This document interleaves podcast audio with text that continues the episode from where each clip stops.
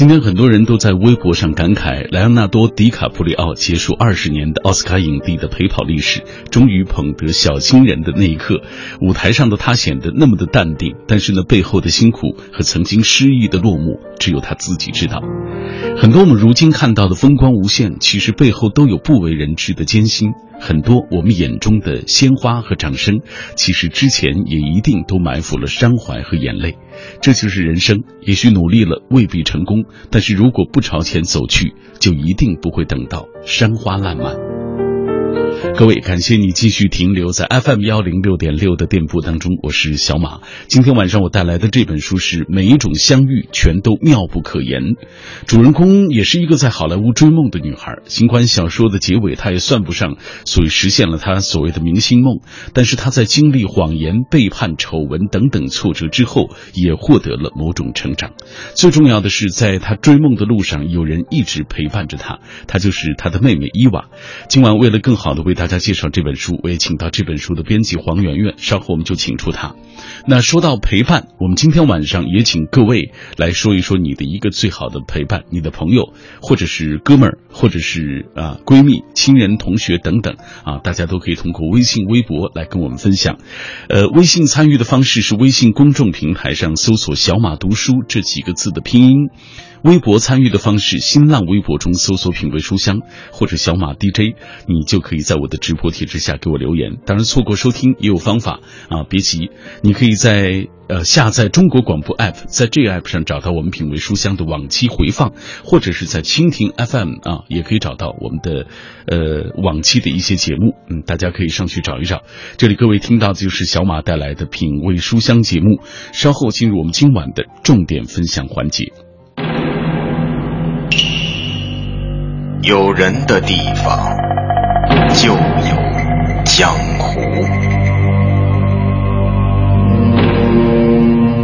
江湖在说书人的嘴里，在凡人的想象里，沧海高山，云雾缭绕。而书里的江湖，可能是西汉时的监狱，宋朝荒野的小店。十九世纪阿根廷乡下酒吧，上世纪九十年代香港的奶茶店，味道诡异，仍有余香。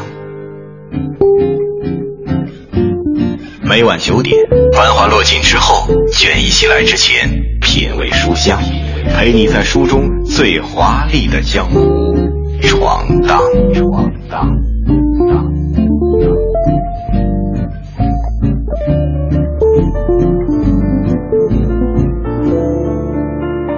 每晚我们都会在书中最华丽的江湖陪各位一起来闯荡。每天晚上九点到十点，小马都会带来品味书香节目，每天带来一本书和各位一起来读。今天我带来的这本是广西科技出版社出版的《每一种相遇全都妙不可言》。今晚来到我们直播室的是这本书的编辑黄媛媛。马上我们请出媛媛跟各位一起来聊。你好，媛媛。你好，小马哥。各位听众朋友，大家好。嗯，呃，媛媛是第二次做客我们的节目了啊。今天我们带来的这本书是。每一种相遇全都妙不可言，讲一对小姐妹的成长的故事。对，主人公是爱丽丝和她的妹妹伊娃啊。嗯，呃，给大家来讲一讲这两个女孩。好，那我们就从这两个小姐妹她们的关系开始说起吧。嗯啊，伊娃与爱丽丝啊，其实是一对同父异母的，但是并没有血缘关系的小姐妹。嗯，故事的主线呢，就是通过这一对小姐妹的十年的成长经历所展开的。她们之间为什么说没有血缘关系呢？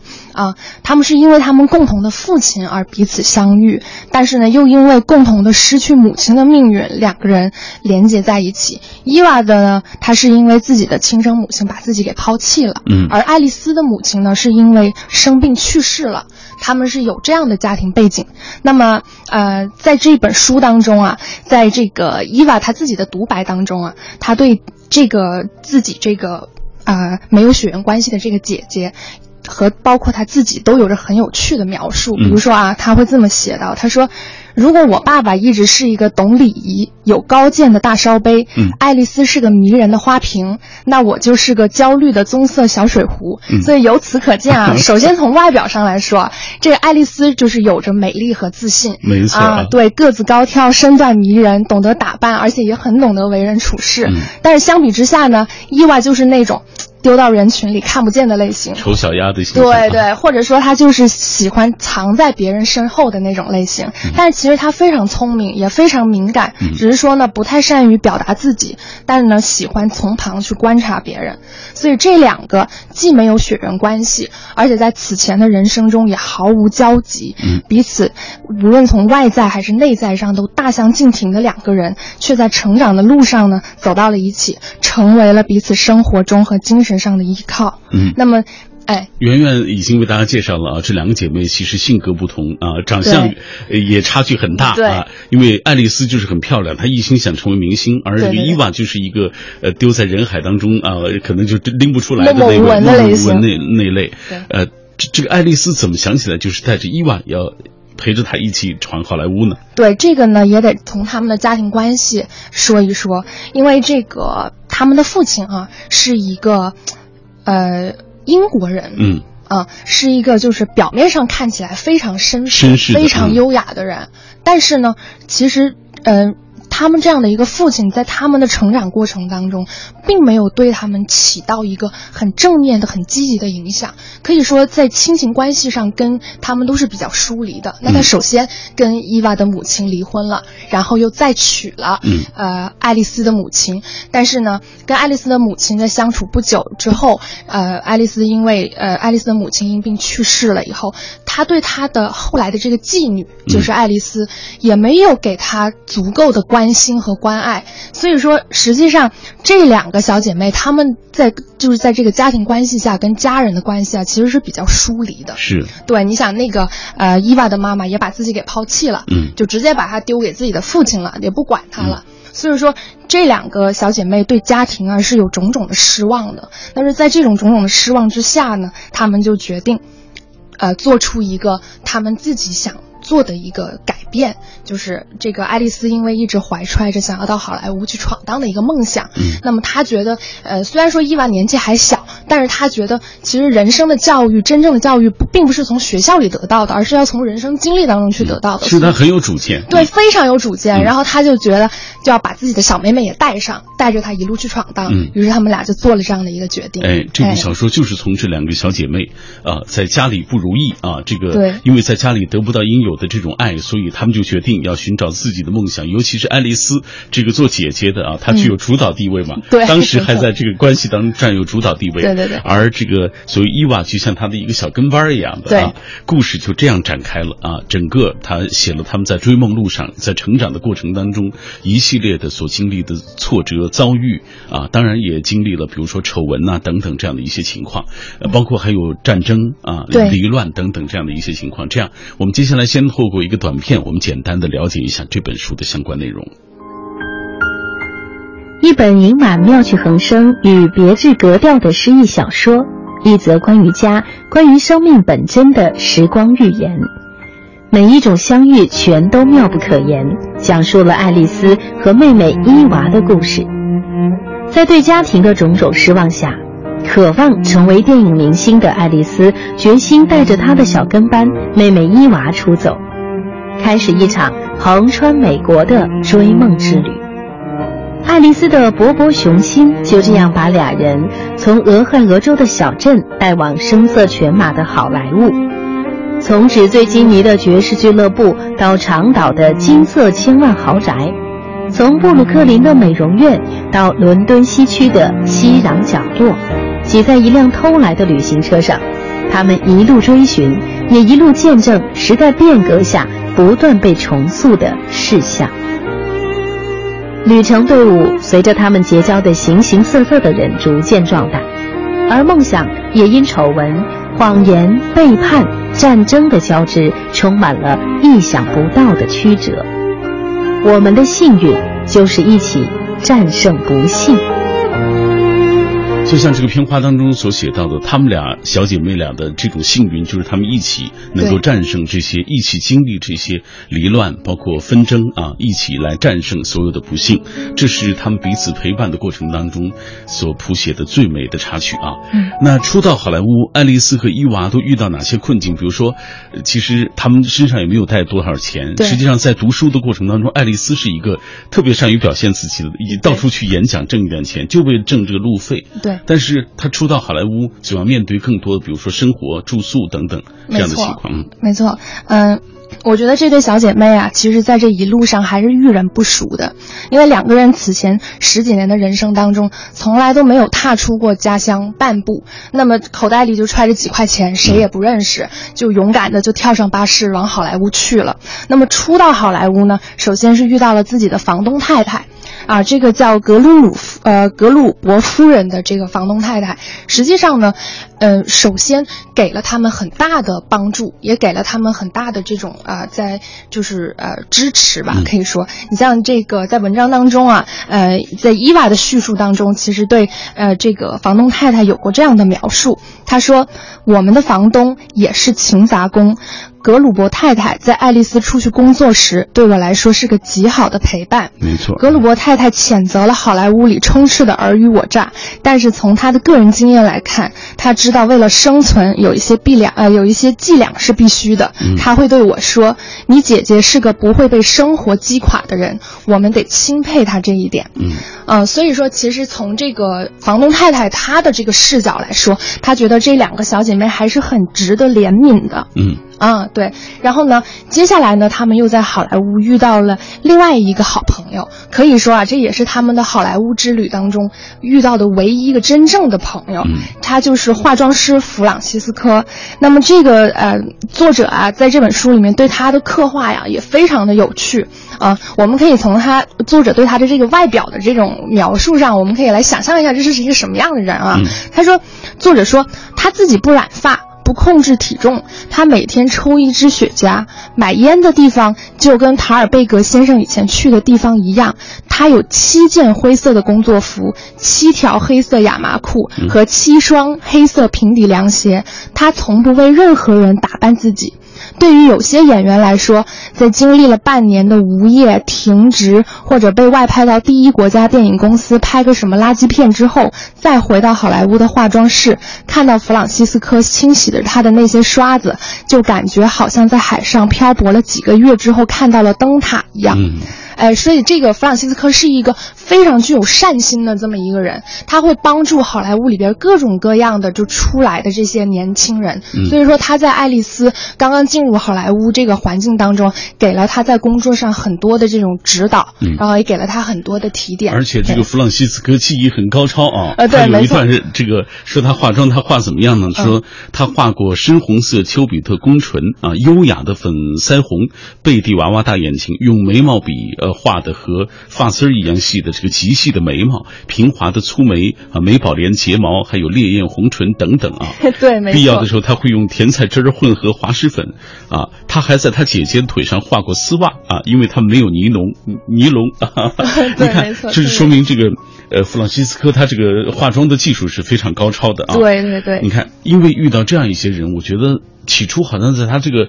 出设好莱坞的过程当中，这个一切还都挺美好、挺顺利的。其实你要说他们呃真的有什么困境的话，恐怕就是可能当时的居住条件不够好，然后身上没什么钱。但是实际上，伊娃是一个特别会料理生活的人。在爱丽丝每天都起早贪黑的出去工作的时候，他就很主动的做起了各种的那种后勤工作，比如说打扫、洗衣服、做饭。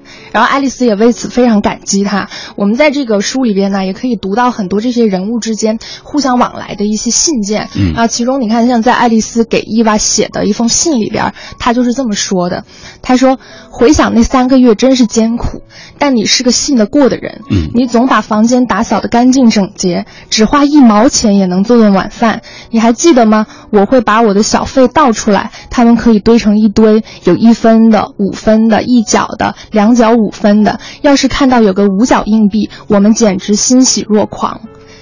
就你看，很艰辛这一段。”这段呃这段生活的经历，其实是这三个月是他们最艰辛的一段时间啊。嗯。呃，紧接着其实好，呃，爱丽丝在好莱坞也不断的参加一些试镜啊，但是她也经历了她。呃，就是在他感情生活当中，这也成了他他的一个丑闻了。对啊，这个事情给大家讲一讲。对，他在好莱坞经历的这个丑闻啊，等于是对他来说几乎是一个。毁灭性的打击，因为我们都知道，好莱坞的生活就是很纸醉金迷的，就是有很多的欲望，也有很多的诱惑。那么呢，爱丽丝的第一段感情啊，就是在一次好莱坞的派对上萌生的。当时那个派对是一个特别大胆的派对，书里面对这个派对有非常多生动的描写。是啊，我在这就不做详细的说明了，就是大家能够想象到那种非常奢华的风格。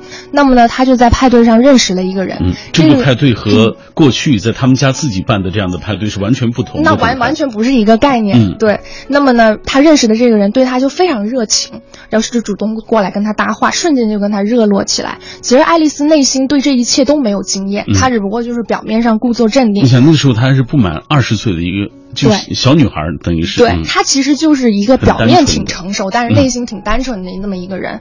那么在那个晚上之后，她就开始跟这个人往来。嗯，然后呢，有一回他们俩就一起到海滩去玩儿。然后呢，不小心就被不怀好意的狗仔给拍到了。那么那个狗仔就拿着照片去威胁爱丽丝交往的那个对象。嗯，那这时候人的私心就体现出来了。他的这个对象就出于对自己名利的保护，就把脏水泼到了爱丽丝身上。嗯，他说就是爱丽丝勾引的自己。那么于是第二天新闻就被爆出来。那么这种新闻、这种丑闻，对于一个刚在好莱坞初露头角的新人来说，绝对是非常沉重的打击。很快的，爱丽丝就被逐出了这个圈子。所以那个电影公司也是为了保护那个所谓那个明星，对。就是做了这样一件事情，就是把他逐出了好莱坞啊，让他从他的生活当中离开。对，你看，这就是一个残酷的名利场所呈现出的一个特质。这样，我们接下来要通过一个短片了解一下这本书的作者啊。嗯。呃，这是艾米布鲁姆啊，也是美国现在非常非常有名的作家。他是以写短篇小说著称。对，他是以写短篇小说成名，但是他的笔下也写过长篇作品，像这一部就是他最新的长篇作品。嗯嗯，这也是在呃最近啊，这个二零一。四年一五年登啊一五年登上了美国的这个所谓亚马逊排行榜畅销小说的啊其中的一本。我们接下来透过一个短片了解他。作者埃米布鲁姆，美国国家图书奖、国家图书评论奖双料提名作家，美国国家杂志奖获得者，被主流媒体赞誉为美国当代的雨果。他的作品被收录于《美国二十世纪短篇小说集》。欧亨利年度短篇小说集等选集。除小说创作外，他还为《纽约客》《纽约时报》《大西洋月刊》《时尚》等报刊撰稿，并因此获得美国国家杂志奖。每一种相遇全都妙不可言，是安以新创作的成长小说。于二零一四年夏天出版后，相继登上《纽约时报》《今日美国》《华盛顿邮报》等各大畅销榜。我们今天带来的这本书就是获奖无数的一部作品啊，来自于广西科技出版社出版的《每一种相遇全都妙不可言》啊，来自于这位著名的美国作家艾米布鲁姆的作品啊，最新的一部作品。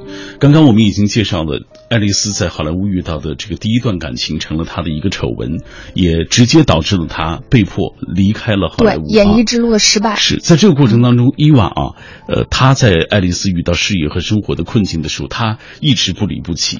对，没错。其实我觉得伊娃呀，真的是一个非常忠诚的人。就是虽然嘴上啊从来都没有说过自己有多爱自己的姐姐，但是实际上，呃，在现实生活中，无论是顺境还是逆境，她都其实一直站在自己姐姐的身边。其实从他们俩离家出出走的那一天，她就其实很明白这个道理了，就是只有身边的这个人，只有爱丽丝，才是她真正意义上的家人。嗯，因为从这一天开始的往后的生命的每一天，都是他们姐妹。他俩相依为命，陪伴彼此走过。嗯，所以在好莱坞经历了昙花一现和失败之后啊，他们就是，我觉得他们之间呢，这种情感其实更亲密了。因为共同一起经历了挫折，嗯嗯，一起承受了这么多。而这个时候，他们的好朋友弗朗西斯科也选择选择站在他们身边支持他们，而他们在这个时候也再次见到了自己的父亲。所以等于是说，呃，在遭受了挫折之后，实际上身边还是有亲朋好友在支持着他们的。嗯，好，今天在节目进行的过程当中，我们有互动话题和各位一起来聊。我们今天说到的就是陪伴，说一个你的最好的陪伴啊，比如说你的哥们儿、闺蜜，或者是亲人、同学等等，大家都可以来通过微信、微博跟我们一起来分享。呃，有很多朋友发来了相关的一些内容啊，有一些非常的动人。这样，接下来我们也给大家读一读。记忆长歌说：“人生天地间，忽如远行客，总有一个或者是几个旅伴相随，有的一路陪伴，有的在某一个路口可能就各奔东西了。”他说：“小学、初中、工作都遇到。”呃，这个同行啊，同行的学友啊，遇到不错的朋友，比如十多年前自考夜校的时候相识的一位姐姐，她说很有气质，都喜欢文学读书啊，都喜欢这个彼此相处也很融洽，互相占座交流心得，一来二去呢，也对她啊心生情愫，但是意外的得知他早已为人父。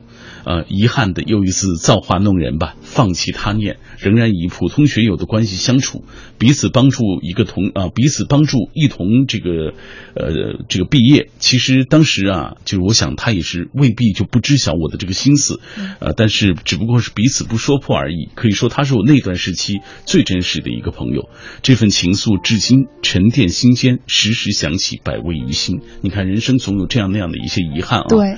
嗯，让人很纠结。塞北猩红说：“男孩子有哥们儿，我们女孩自然有闺蜜，天经地义。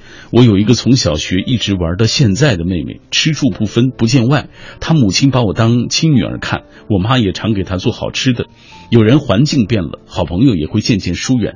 我们却不是一起看电影、郊游、逛街、买衣服啊，八卦对方的男友，还常没心没肺的笑个不停啊。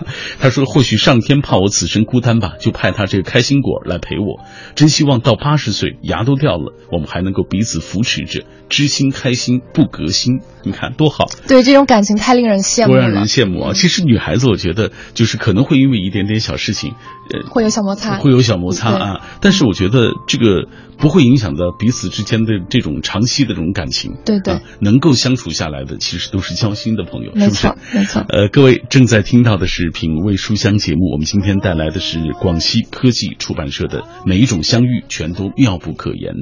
马上来听一首歌，稍后进入广告时段。Me, I'm only one call away. Call me, baby, if you need a friend. I just wanna give you love. Come on, come on, come on. Reaching out to you, so take a chance. No matter where you go, you're not alone.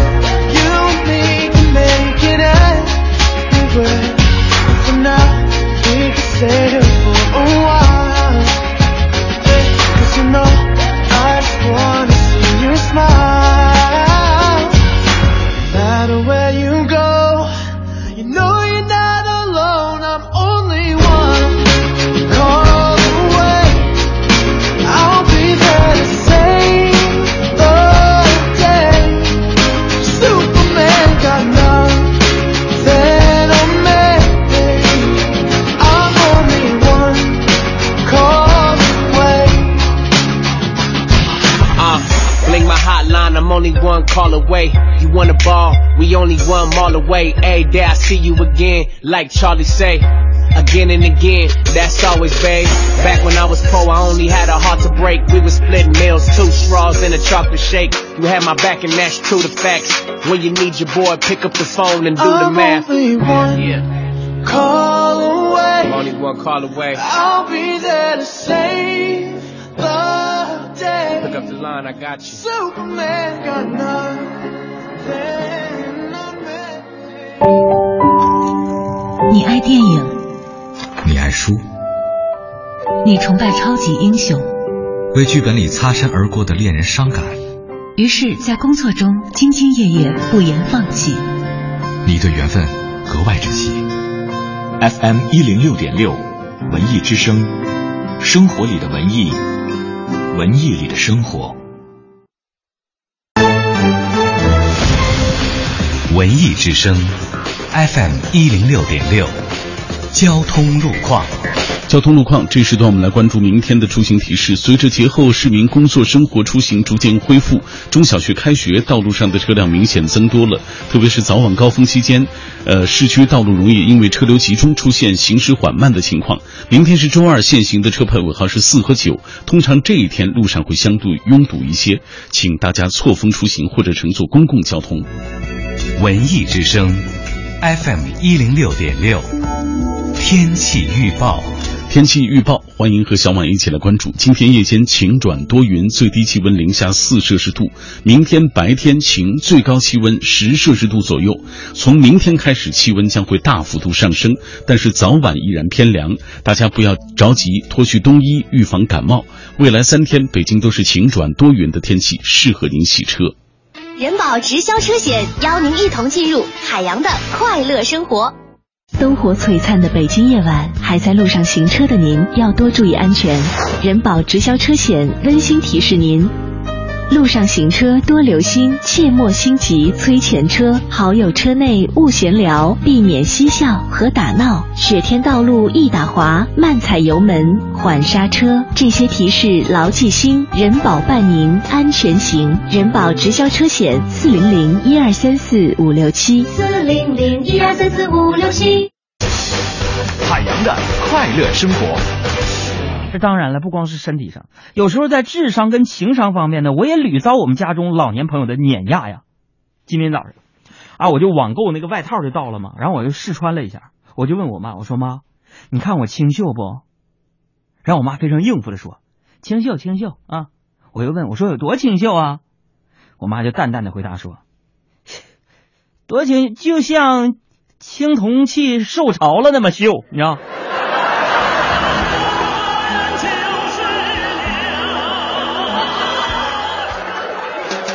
更多笑料，敬请关注每晚五点海洋小爱为您带来的海洋现场秀。海洋的快乐生活由人保直销车险独家冠名播出。电话投保就选人保。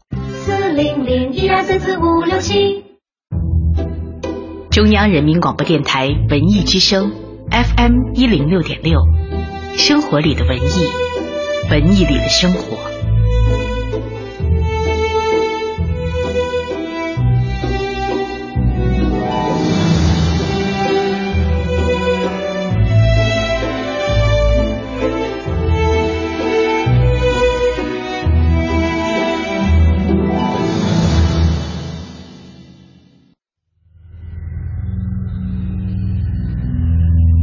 声音的温度融化黑夜的迷茫，用阅读的力量坚定你对生活的信仰。每晚九点到十点，品味书香，讲述书卷之中那从手边流淌的岁月，讲述书卷背后那熠熠生辉的时光。有时候，直到一些珍贵的时刻成为了回忆，你才会意识到它的价值所在。人生不论长短，总要经历很多。这世界唯一能够回去的，只能是存于心底的那些记忆。这里各位听到的是品味书香，每晚小马都会把那些或者美好或者伤怀的记忆，通过声音为大家来呈现。它们散落在一本本书里，在书页的褶皱和舒展之间，散发着迷人的味道。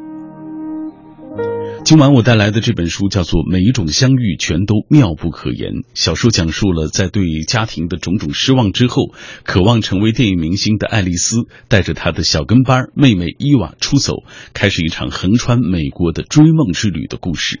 那在这本书中，伊伊娃一开始只是爱丽丝的小跟班，但是在姐姐追梦的过程当中，我们也看到她逐渐成为姐姐最好的陪伴，给她呵护，甚至给她开导。所以，我们今天的话题也请各位来分享一个你的最好的陪伴，或者是哥们儿、闺蜜，或者是亲人、同学。联络小马的方式还是微信、微博。微信参与的方式是微信公众平台上搜索“小马读书”这几个字的拼音。微博参与的方式就是新浪微博中搜索“品味书香”或者“小马 DJ”，你就可以在我的直播帖之下给我留言。这样，我们接下来还是继续看一看大家的留言。说到自己的一个陪伴，一个朋友，甘肃糖糖说：“我说的这位是一个活泼。”可爱，整天笑眯眯的小姑娘，有点淘气，是开心果，经常把我们逗得捧腹大笑。她头发有点黄，打着卷所以同学们就常给她取外号啊，有一个外号叫洋娃娃啊，文质彬彬，待人很有礼貌。也平易近人，让别人很容易和他相处啊。呃，在他的身上有一种巨大的吸引力。嗯，这位啊，说到这个他的这个女同学啊，很可爱的女同学。呃，木西说，对我来说就是最好的闺蜜吧。我们是发小，个子不高，戴眼镜，很秀气。我们一起上学啊，一起疯，感觉时间过得很快。如今想来，那段时光算是最美好的回忆了。但是它永远留在了我们的心中。不曾忘记，每一种相遇都会妙不可言，所以感恩相遇，也感恩每一个你生命中不可或缺的那个人的出现。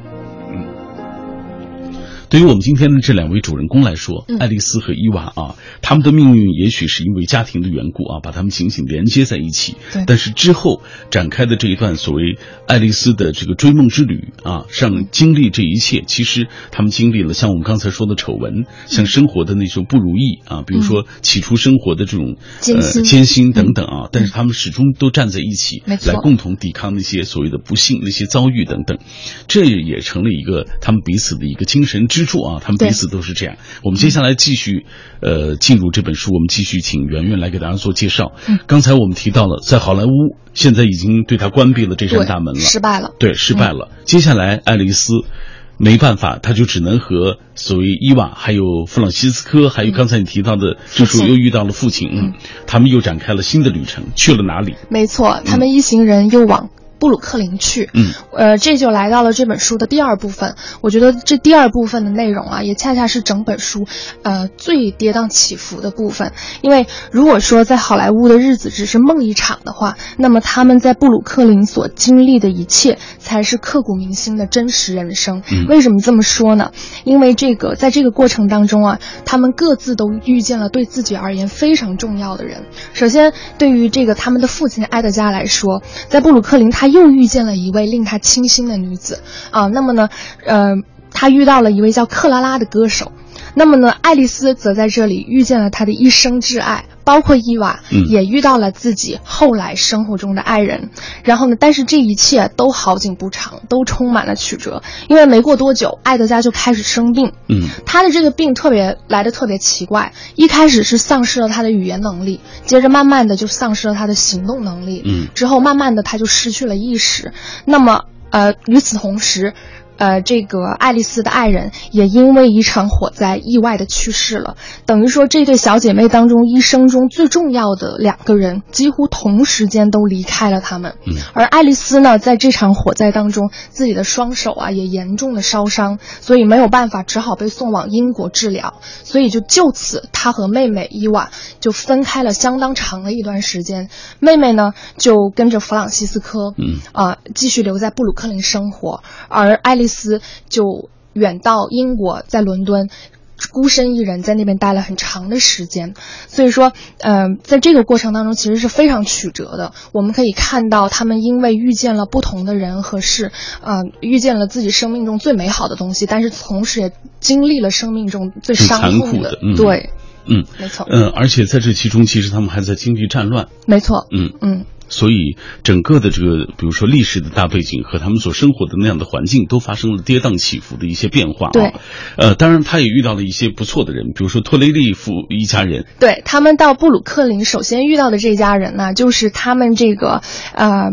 给等于是给给予了他们一个新的平台，嗯，呃，因为托雷利一家人呢是，呃，在在当时来说啊，应该说是非家境显赫的一家人，他们非常的有社会地位，也非常的富有。那么这个啊，艾德加就是他们的父亲，就啊成为了他们家的管家，嗯，而爱丽丝呢就成为了他们家的家庭教师，他们一家人呢就寄宿在他们家。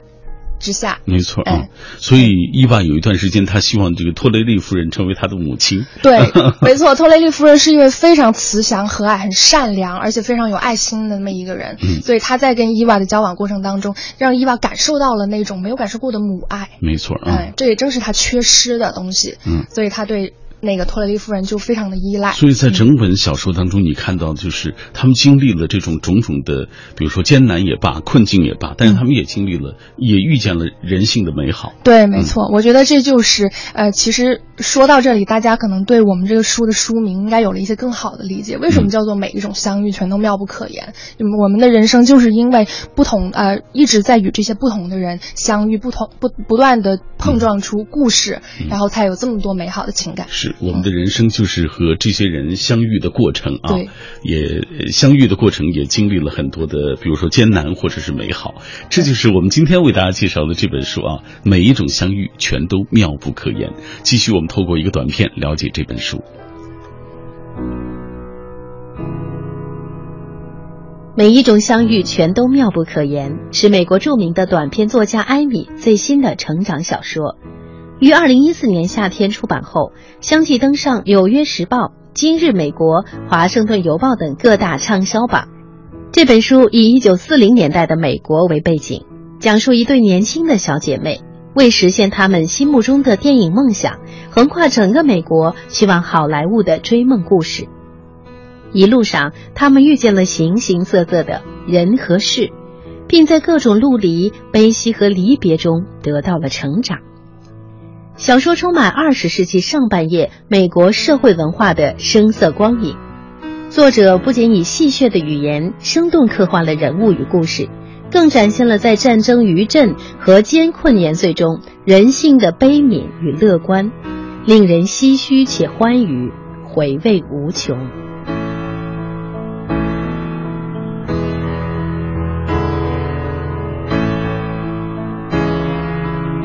透过这个短片进一步了解了这本书啊。今天呃，圆圆在给我们讲述的过程当中，我们也深切的感受到这部小说它的魅力啊。呃，不仅仅是两个小姐妹相依为命的故事，不仅仅是追梦的故事，同时也展现了这个大时代背景下各种各样的人、形形色色的人，他们在其中所展现出的那种状态，包括人性的善恶美丑等等啊。在布鲁克林，爱丽丝也经历了很多啊。我们给大家讲讲个故事啊。呃。好。我那个在讲讲爱丽丝之前呢，我们再讲一讲她的父亲吧，爱德加，讲一讲关于他的一个插曲。因为刚才介绍的时候不是说爱德加在布鲁克林又遇见了一个令他心动的女人嘛？遇见了一个叫克拉拉的歌手。对他是在一个舞会上认识她的，当时克拉拉正在台上唱歌，然后呢，他就对这个女人等于是一见倾心，他就在想我要用什么样的方式去搭讪。于是呢，他就写了一张字条。嗯，然后我们来读一下这个字条里面的内容啊，非常有趣。他说。亲爱的威廉姆斯小姐，我在开普夜总会度过了一晚后，决定给您写信。我是在换场的时候给您买了一杯史丁格威鸡尾酒的家伙。嗯，但是鉴于您仰慕者众多。单单通过这样的描述，您可能记不起来我是谁。您今晚的表演真是太精彩了，我想丽娜·霍恩自己也会为您演唱的《暴风雪》喝彩。还有您那个版本的有那么一些事儿，真是美妙极了。我下周日还会去开普夜总会，如果可以，我还会在换场间歇给您买杯饮料。仰慕您的埃德加·阿克顿。嗯。哎，他以一种就是呃非常那个，还是以一种非常优雅、绅士的方式，哎，去跟这个克拉拉去搭讪。嗯，然后后来你看这个呃，在描述当中啊，还写了这个字条，艾德加写了十遍，他没有以我是给您买饮料的白人自称，因为可能还会有其他白人在其他演出时段也给克拉拉买过饮料。嗯，虽然他没有看到，但是艾德加呢觉得这封信比他预想的更能给人一种乡土版吉福斯的既视感。他此生从来没有用过“家伙”这个词来形容自己啊，因为但是呢，他曾经在黑人夜总会当过服务员，他觉得可能这种傻里傻气，倒反可能成为他的王牌。嗯，其实这。整本书的语言，我觉得这这本书翻译的很好，对，他的语言特别美国范儿。对，没错，这个艾米布鲁姆他自己啊，其实有非常鲜明的语言风格，他擅长用那种很自由的、很诙谐的，然后呃带有这种黑色幽默的这种调调来写文章。所以呢，大家在读这个本小说的时候呢，会感到就是很。呃，可以在这种各种的欢笑、各种的不同的这种幽默当中，体会到各种各样的情感。是，嗯，所以这本书的这个翻译引燃，我觉得他这个翻译还是蛮成功的。没错，没错。啊，因为我知道这本书其实不是特别厚，但它翻的时间很长。没错，嗯嗯。来，我们讲讲刚才说到的这个所谓爱丽丝。爱丽丝，对，因为我们知道爱丽丝她在布鲁克林经历了她人生中最美好的，但是也是最悲伤的一切。嗯。她遇见了自己的一生挚爱，然后幸运的是呢，呃。他跟爱人的感情非常的好，但是呢，不幸的就是，嗯，没过多久，他的爱人呢就因为一场意外的火灾就去世了。那么，在这个火灾当中，爱丽丝自己也严重的烧伤，所以由此被。送往伦敦去治疗。嗯，那么他在伦敦，呃，一个人孤身一人的日子里面，可以说他经历了身心的煎熬，不论是身体上的折磨，还是是呃心理的折磨。因为这么长的一段时间，他都远离了自己的家人和朋友。没错。呃，在这个过程当中，他自己也反复思考了自己自己此前的人生。你看，在这个他写给爱丽丝的信里边啊，他自己嗯。我我们来读一下他的一个独白啊，这这里边的情绪是有很多沉淀的。他说：“我不太相信人们的记忆，在我看来，我的记忆总是跳跃的。在俄亥俄的有些时刻，我能清晰地回忆起细节，但是有些事情却很模糊，就像溪流上漂浮着的小树叶。记忆似乎和我们有过的其他想法或者一个闪念一样，会出错，会被误解，会把我们领错方向。”我知道当时自己也不小了，不能拿年轻当借口。那咱们就姑且说，我当时还想着自己是块能成功的料。嗯，事实上，老天老天亏欠了我一次成功。嗯，你看他在这个在在反省他自己此前的人生当中，实际上，爱丽丝啊是一个表面上自信有魄力，但是内心实际上有着很多痛苦和混沌的这么一个女孩。嗯，因为你想，嗯。他的这种故作坚强，很少在外人面前提及自己的痛苦，所以自然而然自己的心里面就承受了很多。是。那么当有一天遭受到巨大的挫折的时候，其实整个人很容易就崩溃了。嗯嗯。很多人特别关心这个爱丽丝后来她这个明星梦到底成了没成 啊？经历了这么多艰难，又经历了伤痛病魔啊，经历了战乱，经历丑闻啊，她到底怎么样了？实际上啊，爱丽丝到最后，我觉得她释然了。嗯。就是对自己的整个人生遭遇，其实她是一种很释然的。状态，他最后接受了自己的人生的这种境遇，呃，我觉得他最呃最后吧，这本小说啊是一个很呃，可以说是一个很美好的结尾。呃，爱丽丝当然最后并没有成为电影明星，但是她最最终呢回归了家庭，嗯，回到了自己妹妹伊娃的身边，呃，回到了自己的这些至亲好友的身边。我觉得她在她经历了这么多人生曲折之后，她最终懂得了更重要的东西。对她懂得了更重要的东西，就是其实家人是最重要的。嗯嗯，能够在守护在家人的身边，互相陪伴，就是最幸福的事情。这也是说我我们人生的这种真谛啊！你说，嗯，纷纷扰扰那么多年，可能。你的那个梦想未必能够成功，但家人永远是没错最好的那个港湾。没错，来，我们接下来继续透过一个短片了解这本书。每一种相遇，全都妙不可言。一本盈满妙趣横生与别致格调的诗意小说，一则关于家、关于生命本真的时光寓言。每一种相遇，全都妙不可言，讲述了爱丽丝和妹妹伊娃的故事。在对家庭的种种失望下，渴望成为电影明星的爱丽丝决心带着她的小跟班妹妹伊娃出走，开始一场横穿美国的追梦之旅。爱丽丝的勃勃雄心就这样把俩人从俄亥俄州的小镇带往声色犬马的好莱坞。从纸醉金迷的爵士俱乐部到长岛的金色千万豪宅，从布鲁克林的美容院到伦敦西区的熙攘角落，挤在一辆偷来的旅行车上，他们一路追寻，也一路见证时代变革下不断被重塑的事项。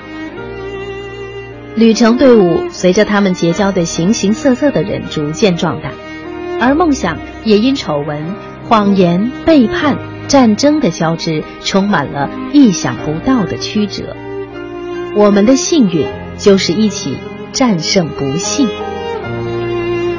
今天在节目进行的过程当中，很多朋友都在说到最好的一个陪伴啊。呃，有朋友说了，好像没有血缘关系的小姐妹相处的都能够比较好。他说我的这个远方的外甥女啊，没有什么血缘关系，他们相处的很好，我们都非常羡慕 啊。他觉得反而一家人可能。常年在一起磕磕碰碰总会有的啊，这也都是人之常情了。因为每一个人都有自己的脾气秉性不同啊。呃，我们今天为大家介绍这本书是每一种相遇全都妙不可言。有一点，我觉得这本书的写作特别有有意思，而且特别有有点可以给大家来说一说啊。它有的是以伊娃的视角来叙述故叙述的，也有第三人称来讲述这段故事。比如说我们刚才提到的下流的呃这个所谓奶油那一段，就是。所谓这个爱丽丝，呃，爱丽丝和她的这个第一个啊朋友啊对象在一起啊，对，这个就是以第三人称的视角来来写的。嗯，小说中穿插这个书信，又是不同的人那种视角。对对对，所以它整个是穿插着来的。嗯，一开始看可能有一点进不去。没错，嗯，这本书啊是一个多视角叙述，当然主要的是以伊娃为第一视角叙述的，再一个呢就是第三人称的一个旁白，然后其次这本书里面有非常多这些主要人物之间往来的信件，那么在不同的人物写的这个信件当中，当然就是以那个人物的口吻去写的，那么实际上呢，嗯。我在这里，我要想重点说一下这个作者的写作风格啊，因为刚才小马哥也提到，嗯，根据一些读者的反馈，从一开始呢，可能大家觉得不太读得进去，因为这本书啊，它不是以线性的方式去记述的，作者呢是以一种比较跳跃式的写写作风格来记述故事，所以导致情节和人物的关系上啊有一点断层，嗯啊，呃，因为我们要知道，在这本小说里面啊，人物非常多，大大小小的人物非常多，然后呢，时间。线也很长，跨度长达十年，而且呢，作者在这本小说里面呢，有意的将时代的氛围渲染的很重，目的呢，就是让读者更容易的进入这种氛围，被这种氛围所感染。那么这本小说呢，分成三大部分，一共二十九个章章节，但是总共只有十三万字，所以可想而知，作者是不可能把所有的信息都交代的事无巨细的。但是呢，你说作者他明白这样的状况吗？他其实是明白这样的状况的，他恰恰。恰就是希望以这样的方式，给读者一个更生动的视角，发挥自己的想象和思维，去体会书中的一切。我认为这个啊，恰恰是作者他自信跟高明的地方。嗯，因为艾米布鲁姆的作品语言风格辨识度还是相当高的，他很擅长写这种比较自由化的、比较散文化的诗化的这种风格。嗯，所以说他以这样的语言来描绘故事，也是希望读者们能够通过他的描绘，获得新鲜的、不一样的感受。嗯。嗯，所以你在读的时候，你会发现他的语言还是具有诗诗意的这种对，非常有诗意。嗯，呃，但是他在叙述故事和呃这个，我觉得，比如说，以不同视角呃多视角这种写作的过程当中啊，对，让你看着不累，很轻松。对，但是你又同时看到了一些艰辛。没错，看到了一些不容易，一些挫折啊，没错。所以整个的这个故事，它的这个呈现方式还是非常有趣的。嗯，啊，这也是推荐给电波那一端的朋友的一本书，来自于广西科技出版社出版的《每一种相遇全都妙不可言》。它也是登上了《华盛顿邮报》《奥普拉》杂志啊，被他们做年度推荐小说来进行推荐。呃，然后它的故事，我觉得应该说。让我们既能够窥见时代的这种喧嚣，对，包括呃光怪陆离啊，对，而且能够感受到这种美式的历险的这种。对对，没错。而且呢，这本书啊还有一大特点，就是它里边呢有很多的文艺色彩。嗯，当然它的文艺色彩呢得益于他对其中几个人物的塑造，因为首先爱丽丝就是一个渴望成为电影明星的人，对。然后她的父亲是一个学文学出身的人，所以我们可以在这个书里面呢，呃，看到各种各样的这种，比如说提到那个年代下的很多。明星，对，很经典的呃这种影视作品，然后还有明星，然后还有这些经典的文学作品，哎，对，所以然后呢，这个还有就是艾米布鲁姆这个作家，他在这本书里面特意的将音乐性放到这本书里边来，对，啊，他。呃，就是这个咱们的这个书名的这个章节的设设计啊，就是取自于当时的经典的歌曲和专辑的名称，所以从这个篇章名就能够看得出来，这本小说是一本非常有趣的小说。嗯嗯，每一种相遇全都妙不可言，推荐给电波那端的朋友，也谢谢圆圆来到我们直播室啊，给大家来介绍这本好书。那以上就是我们今天品味书香的全部内容了，感谢电波那端的朋友的收听，明我将会带来的是李尚龙的最新作品啊，我们明晚再会吧。